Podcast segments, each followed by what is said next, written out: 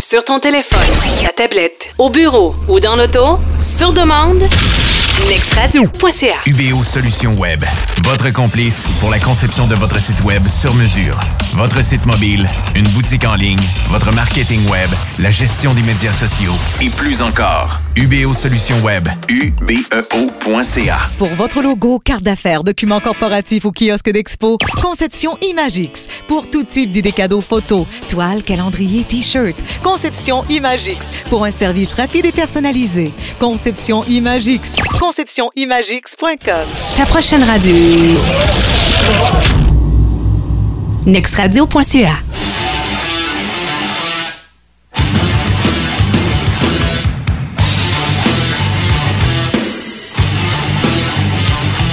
Bloc numéro 2 sur nextradio.ca. On pensait en faire seulement un aujourd'hui, mais ça a l'air que des fois, quand on parle euh, sur, des sujets, ben, on est euh, dur à arrêter. Shayna, toujours branché à Sainte-Marguerite, en compagnie de son chat en studio. Il est encore là?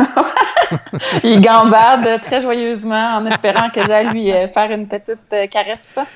Un, un chat, c'est particulier comme animal. Hein? Autant tu peux lui le tasser, tu pourrais le prendre, là, puis t'aimeras pas mon expression, tu pourrais le pitcher dans un mur, puis cinq minutes après, il va revenir, il va se faire flatter par toi. oui, mais Hein? surtout que le chat tombe toujours sur ses quatre pattes. Eh, Exactement. T'as beau faire n'importe quoi, il va toujours tomber sur ses quatre pattes, mais on dirait que ça n'a pas de mémoire à long terme. Ouais, il m'a envoyé chier tantôt, c'est pas grave, je vais aller me faire flatter. Puis là, se met à gronder comme un tracteur, parce que ça ronronne comme un tracteur, ça. Oui, mais c'est moins, euh, c'est moins. euh, je te dirais que c'est plus rancunier qu'un chi- un chien, par exemple. Le chien il va toujours branler la queue, peu importe euh, quand est-ce, ça fait combien de temps que t'es parti, qu'est-ce que tu y as fait, qu'est-ce que tu donnes à manger, il va toujours être content. Mais le chat, lui, il va venir te voir quand ça fait son affaire. Ouais, c'est très, euh, très indépendant, puis très. Ça- vient de voir quand c'est pas le temps. Oui, ça fait ça. C'est exactement ça. Euh, juste avant de, de faire le tour de, de- de- de quelques sujets, euh, juste une parenthèse sur euh, hier, il y avait une réunion, si je me trompe pas, c'est du côté de Montréal, où on faisait une réunion avec le ministère des Transports, le ministre des Transports, Robert Poetti, et le sujet de l'heure, parce qu'on parlait avec les représentants des, des chauffeurs de taxi. On a parlé beaucoup du taxi aujourd'hui. On fait quoi? Qu'est-ce qu'on fait pour l'améliorer?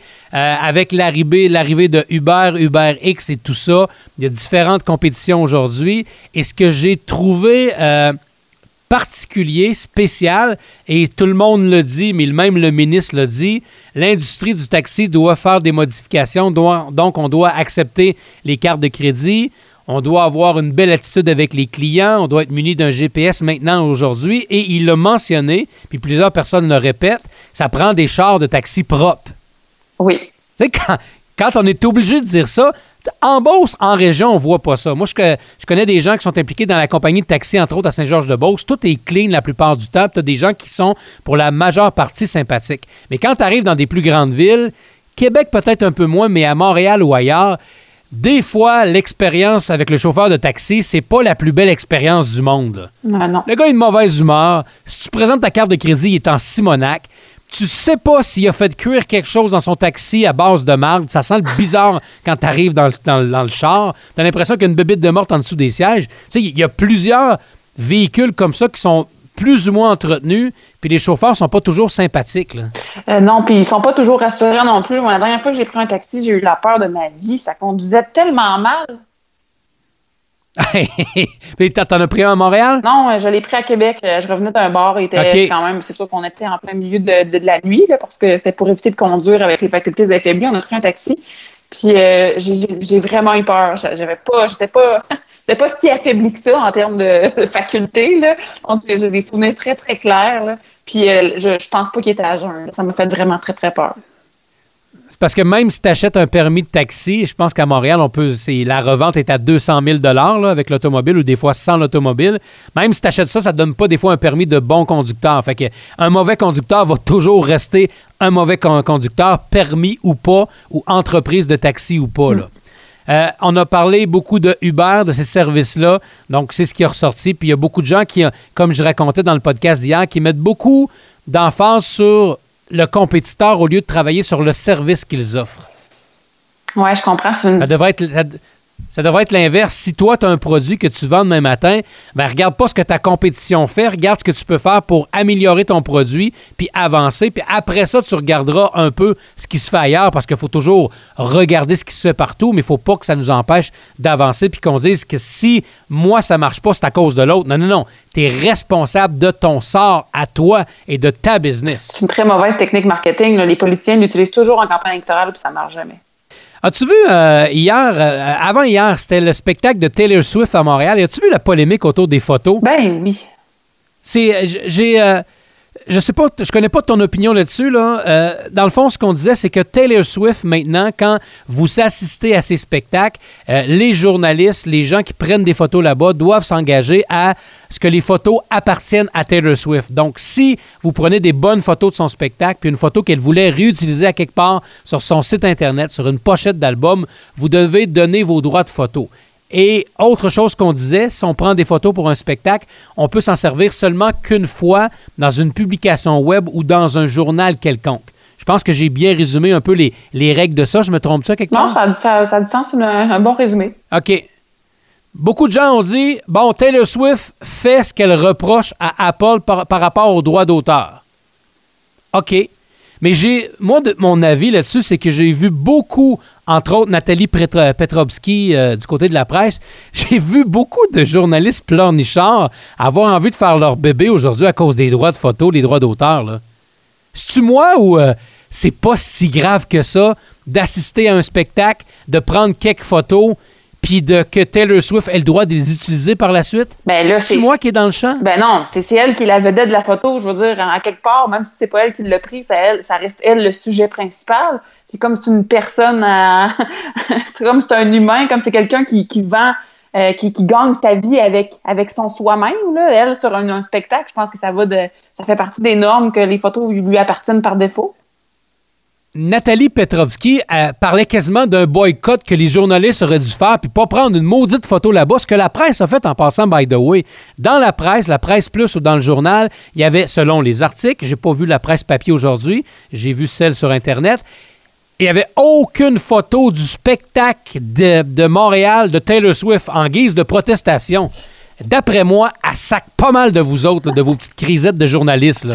Ouais, vraiment. Je pense pas qu'elle ait grand chose à faire de ça. Là. Puis au contraire, je pense que c'est un très bon, euh, un très bon move qu'elle a fait là. Euh, au moins, Tu sais, elle, a- elle a, elle a le droit de le faire. C'est sa business, c'est ses affaires à elle. Les gens, s'ils sont pas d'accord, ben, prenez-en pas de photos, puis c'est tout. Puis même si vous pleurez, elle changera rien dans ça. Là. Ouais, puis au contraire, c'est très avantageux pour elle. là. Dans le fond, elle bénéficie de, vraiment d'une large gamme de photos qui ont été prises avec, euh, avec elle dessus ou euh, les, les spectateurs de, de ces différents shows. Non, non. Euh, C'est sûr que C'est des. oui, fait- J'ai l'impression que c'est. J'ai l'impression que c'est des crisettes de journalistes. Tu sais, les, les journalistes sont. Pas toutes, là. Je veux pas inclure tout le monde là-dedans. J'ai une couple de chums journalistes, puis ils font leur travail correctement. Mais il y en a qui, des fois, là, ça le prend tout cuit dans le bec, puis il faut les traiter aux petits oignons si on veut qu'ils parlent de nous autres en bien. Faut faire attention, faut le préparer un beau communiqué avec toutes les bonnes informations. Si on les invite à quelque part, faut absolument leur installer une belle petite chaise confortable. Puis si jamais ils veulent prendre des photos sur place, ben, tu peux pas empêcher rien. Tu sais, c'est un peu des, des crisettes de bébé, là. Ouais, ouais, ouais, il faut qu'ils soient flattés dans le sens du poil. Puis encore là, on généralise pas, là, ça c'est sûr et certain, ils sont pas tous comme ça. Puis ce qui arrive aussi, c'est qu'il y a des journalistes chroniqueurs, entre guillemets, en fait, qui, qui, gagnent leur vie avec des articles qui, qui fondent sur leurs opinions, donc ils sont payés pour être fâchés. Ah Oui, mais, mais- c'est- correct. Ils le font, puis ils veulent créer une genre, pas de polémique, mais créer de l'interaction avec leur article. Mais euh, je, trouve ça drôle, des fois, la façon que ces gens-là se comportent. Puis je trouve ça drôle que dans le domaine des médias, les journalistes, oui, mais là, je vais parler de mon ancienne époque de la radio. Là. Tu sais, en radio, il y a une coupe de gratte-scène là-dedans. Là. Il y a une coupe d'animateurs radio qui ont jamais mis la main dans leur poche pour faire rien. Puis si tu les invites à un événement, hey, ou ben non, de dire, hey, viens me voir en passant, t'as besoin de donner quelque chose de gratis parce qu'ils se déplaceront pas, ça leur convient pas. Oui, ou. C'est vrai? Oui, puis. En radio, on payera seulement s'il le faut. là. Il y en a une coupe. Là. Ça marche avec échange, ça marche avec plein d'affaires de même. Là. Ah ouais. Euh, Shayna, euh, un article que tu voulais nous jaser aujourd'hui, le cannabis et l'huile de cannabis, tu me disais que ça pourrait peut-être maintenant être légal si on mettait ça dans une vapoteuse, quelque chose comme ça? le cannabis se met à l'ère 2015 et peut se vapoter dorénavant. C'est Santé Canada, en fait, qui permet dorénavant aux producteurs autorisés de marijuana médicale de distribuer de l'huile de cannabis. Bon, de l'huile de cannabis, c'est en fait un produit dérivé de la marijuana euh, qui est comme un concentré en quelque part. Donc, c'est comme comme une huile. C'est comme un peu une huile d'olive avec une couleur plus foncée, qui a les mêmes, euh, les mêmes propriétés que, que, le cannabis euh, qui se fume comme tel. L'avantage avec l'huile, c'est qu'il peut être utilisé de différentes façons. Donc, il peut, il peut être intégré dans un vaporisateur. Donc, euh, en fait, quelque chose qu'on se vaporise dans la bouche, exemple, dans une cigarette électronique ou encore pour la cuisine. On peut faire des, biscuits, on peut faire des brownies, on peut faire beaucoup de choses avec euh, de l'huile de cannabis. Et puis, en fait, ce, jugement-là de la Cour suprême a été rendu là, euh, à la fin du mois de juin. Euh, c'est pour permettre à ceux qui bénéficient d'une prescription pour la marijuana de le faire de façon plus discrète, disons, que de fumer un joint simplement. Donc, avec, avec dans leur vapoteuse, ces gens-là vont pouvoir arriver si on a une prescription d'un médecin en disant Bon, ben moi, j'ai un mal de dos depuis des années, puis la seule façon qu'on a de se soulager, c'est de prendre euh, du cannabis. Donc, tu pourrais t'acheter une, une vapoteuse qui a l'air de. Ça a tellement l'air bizarre, les gens qui ont le gros, la grosse cigarette électronique avec la pompe en arrière. Là. Il semble que tu vois ça, puis ça fait OK, c'est quoi ça? Ils pourraient mettre leur petite huile de cannabis puis consommer ça un peu partout, c'est ça? Oui, c'est ça, un peu plus discrètement, euh, puis pour soulager leur douleur, c'est exactement ça. Euh, c'est quand même un, avancé. Moi, je trouve ça particulier. euh, la vapoteuse, c'est tellement très, très populaire, mais là, en plus, c'est le cannabis qui peut se fumer de cette façon-là. Euh, c'est sûr que c'est très profitable pour ceux qui, qui, qui ont une prescription là, de, de marijuana médicinale, mais je trouve quand même drôle d'avoir opté pour, pour la vapoteuse ou pour un vaporisateur pour, pour consommer l'huile l'huile de cannabis. Mais c'est sûr que c'est plus sécuritaire. Reste à voir s'ils si, euh, auront le droit de le consommer dans un endroit public parce que la, la, vapoteuse est, tolérée dans plusieurs, dans plusieurs institutions. Ben, en fait, dans les bars, dans certains bars, dans certains restaurants, on tolère la vapoteuse. Mm. Mais ça va changer à cause de la nouvelle réglementation qui s'en vient. Donc, euh, les vapoteux, les vapoteux seront traités comme des gens qui fument la cigarette régulière. OK, ouais, ben c'est ça. Là, fait que, là, ça va être un vapoteux poteux. OK, un vapoteux qui pote un peu avec son huile de cannabis. Euh, mais quand, tu fumes, quand tu as le droit d'avoir du, pot là, parce que tu as un problème de santé puis qu'on te l'accorde le droit à ça, est-ce que tu peux fumer partout ton pot ou c'est seulement dans, chez vous à maison ou dans un endroit où il n'y a pas trop de monde? Je me suis toujours posé la question. Euh, j'imagine qu'il doit y avoir une certaine. Euh, parce que dans le fond, c'est ça doit pas être dans, dans, un lieu public où tu pourrais être pris à le partager parce que là, dans le fond, c'est comme, euh, c'est comme une exemption de la loi. C'est comme une injonction qui t'autorise à, à, contrevenir à la loi de façon légale. Donc, la police, ouais. t'arrive, tu sors cette injonction-là ou ce permis-là, en guillemets, là, mais de le faire en, de le faire en public, je suis pas convaincue que ce soit toléré. J'imagine qu'il faut qu'il y ait quand même une certaine distance qui soit pris avec, euh, avec les autres. Je pense que le fait d'être assis autour d'une table avec une bière en train de fumer ton joint, si la police intervient et tu arrives avec ton, avec ton permis, il y a quand même plusieurs personnes autour de toi. C'est facile de dire euh, bon ben tu l'as partagé ou quoi que ce soit. Ça doit être. Euh, ouais, j'imagine. Remarque que quand c'est de la petite consommation comme ça, à part que de t'avertir, tu peux pas si la police t'arrête en train de fumer un joint, à, part que ça trouve pas beaucoup de potes dans ton auto ou ailleurs, elle te voit juste avec un joint, elle va le dire de l'éteindre puis euh, t'arrêtes ça là. Ouais, c'est ça. À moins que je me trompe, mais si moi je fume un joint en public à quelque part, la police peut pas arriver et me mettre les menottes. Elle va dire Garde, là, tu t'arrêtes ça, t'en as-tu toi, ils peuvent fouiller, mais s'ils en trouvent pas, ça s'arrête là. Peut-être une amende, mais Bon, on m'embarque pas en prison, du moins je pense pas. Non, non, je pense pas. Ça dépend aussi de c'est quoi qu'il y a autour de ça, dans quelle situation ça a été pris, c'est quoi ton bagage, est-ce que tu as déjà eu affaire avec les policiers, etc., etc. Mais c'est quand même intéressant de savoir. Oui, vas-y.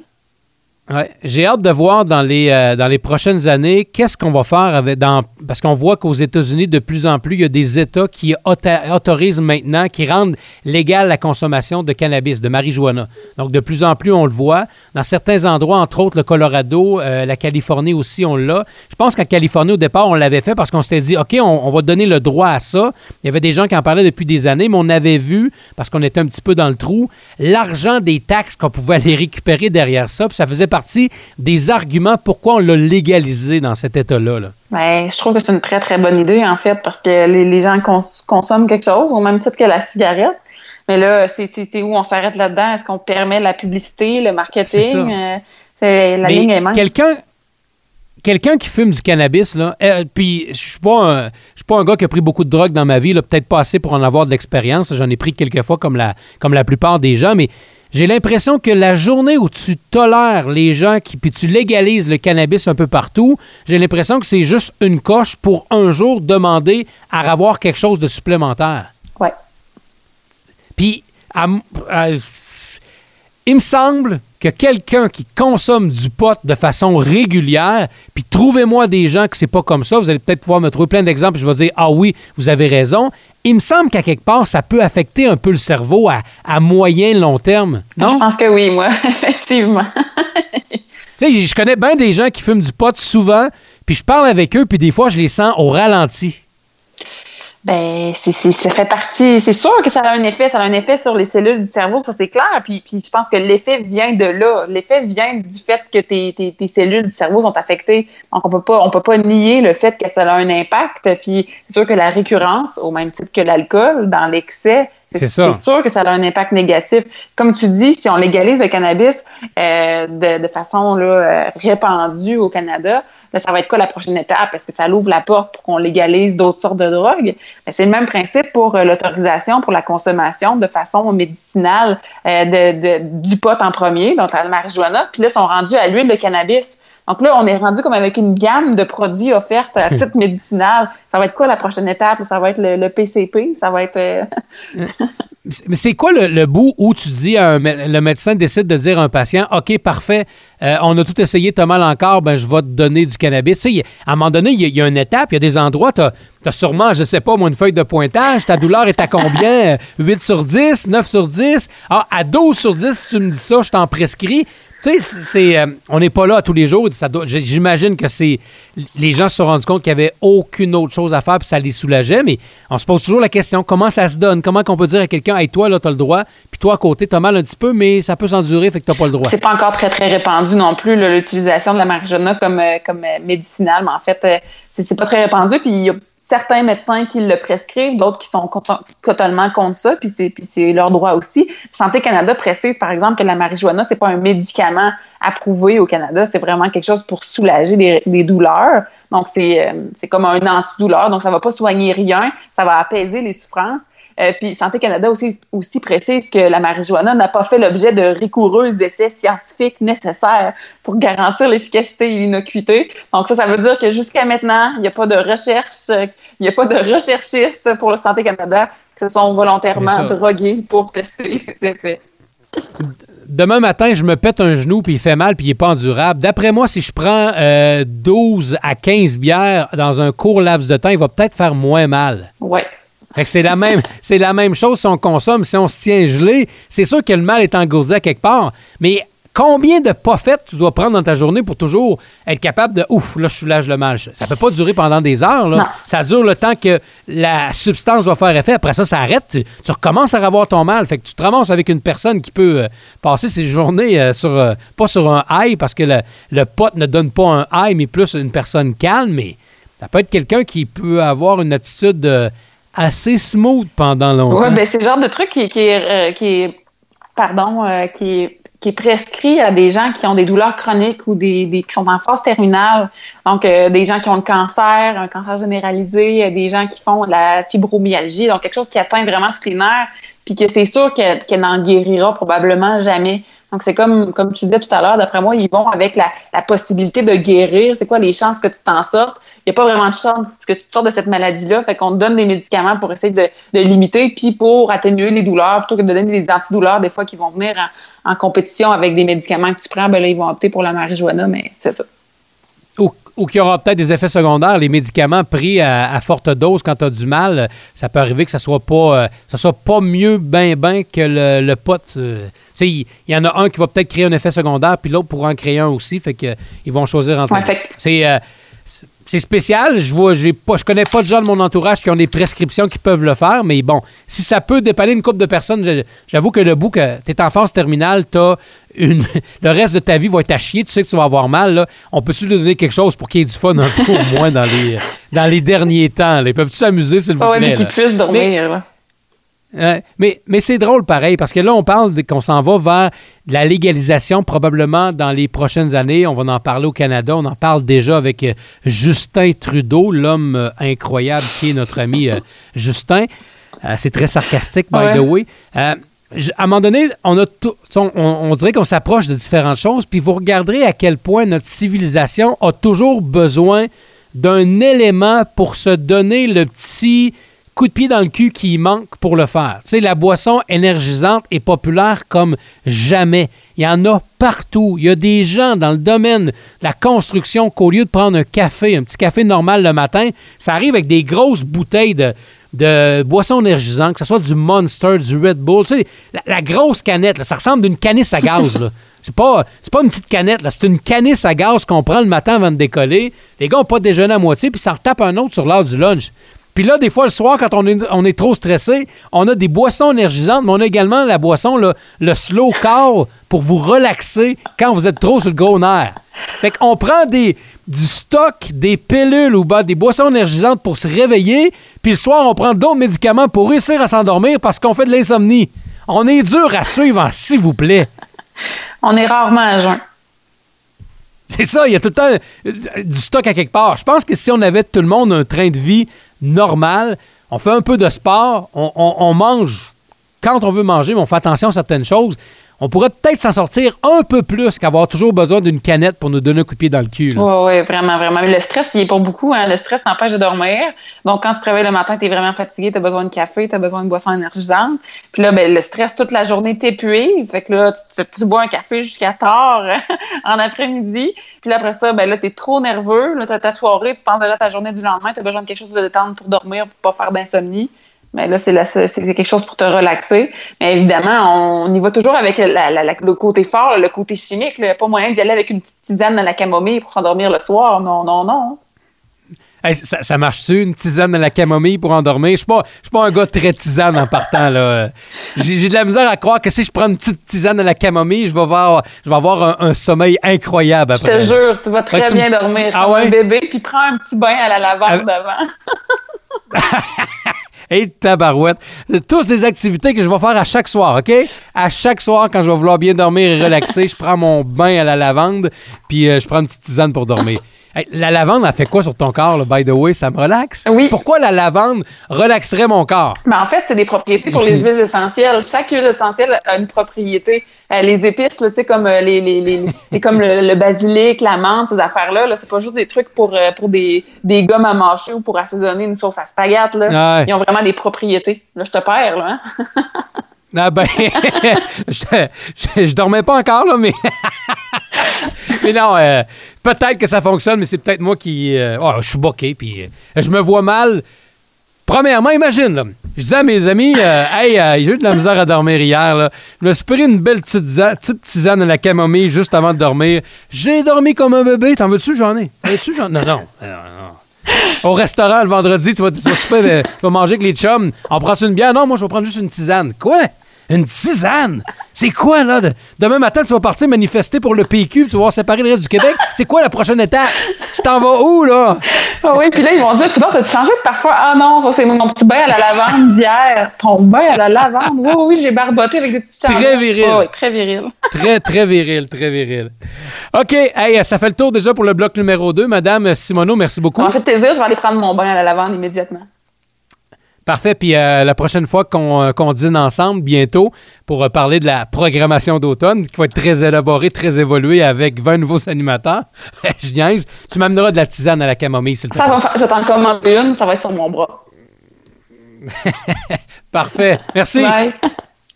Salut. Merci d'avoir été sur Next Radio. On se reparle pour la dernière vendredi. On devrait jaser avec le chum Stéphane Poulain.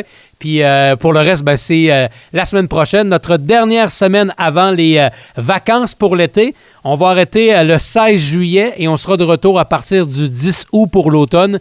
Donc, euh, nous autres aussi, on se prend des petites vacances. Merci. Salut. nextradio.ca. T'as le bonjour d'Alfred.